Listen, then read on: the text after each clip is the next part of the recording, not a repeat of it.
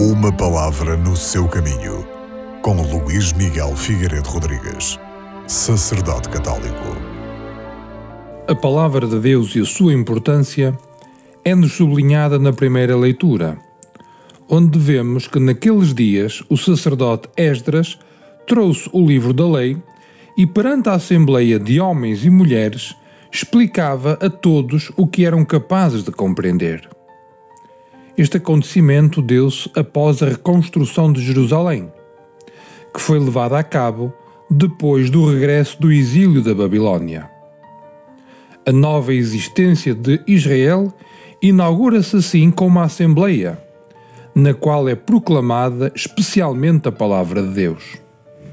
Esdras é investido de uma missão de magistério, lê com autoridade, interpreta e promulga a palavra.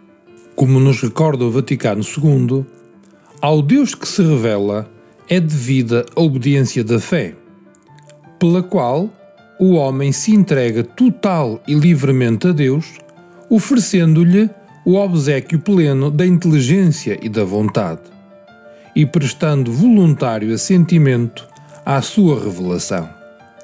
Claro que para prestar esta adesão de fé é necessária a prévia e concomitante ajuda da graça divina e os interiores auxílios do Espírito Santo, que convoca para Deus o nosso coração, os nossos olhos e o nosso entendimento.